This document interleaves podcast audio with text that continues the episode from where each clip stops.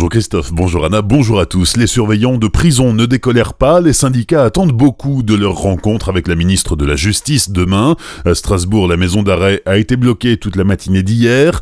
À Colmar, les surveillants ont été délogés par une douzaine de policiers. Ils avaient prévu de bloquer les accès à l'établissement de 6h30 à 12h30, mais la police devait faire entrer un individu placé en détention après sa garde à vue. L'évacuation s'est déroulée dans le calme. Hier matin, les surveillants devant la maison d'arrêt de Colmar ont été rejoints par des Gilets jaunes.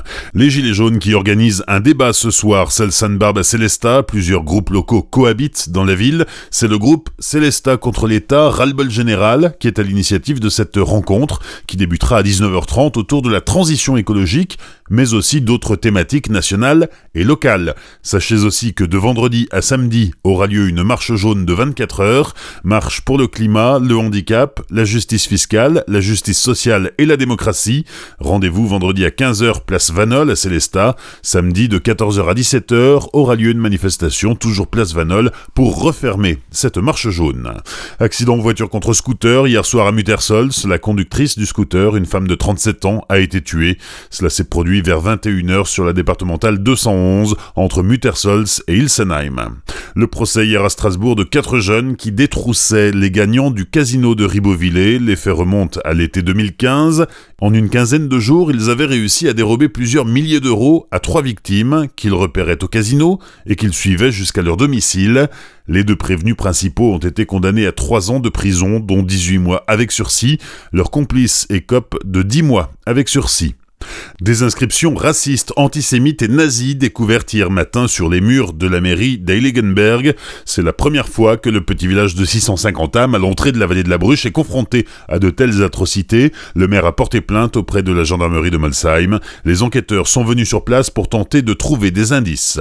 À Colmar, le combat d'Aurélia Béco-Moitrier. Son fils a été diagnostiqué autiste Asperger et elle espère qu'il puisse faire son entrée en maternelle en septembre. La jeune maman vient de lancer une pétition demandant l'ouverture à la rentrée prochaine d'une classe adaptée à Colmar pour les enfants atteints de troubles autistiques. La pétition a déjà recueilli plus de 1500 signatures. La région Grand Est promet d'équiper d'ordinateurs les lycéens dès septembre prochain et l'entrée en seconde, ils se verront offrir leur matériel informatique. Quelques 100 000 familles sont concernées en Alsace, Lorraine et Champagne-Ardenne. Coût de l'opération 24 millions d'euros. Certains élèves de première ou de terminale dont les établissements abandonnent le livre papier au profit du tout numérique sont également concernés. En hockey sur glace, l'étoile noire de Strasbourg se rapproche un peu plus de la D1. Les Strasbourgeois ont été battus par l'Ormandie d'Anglais hier soir 3-2. Au classement de la poule de maintien, Strasbourg est bon dernier avec seulement 32 points, alors que Anglais comme Lyon en totalisent 51 et Mulhouse 54. 20 000 supporters du Racing feront le déplacement à Lille le 30 mars pour la finale de la Coupe de la Ligue de football. Si vous n'avez pas vos billets, le match entre Strasbourg et Guingamp sera retransmis sur écran géant au Wacken à Strasbourg.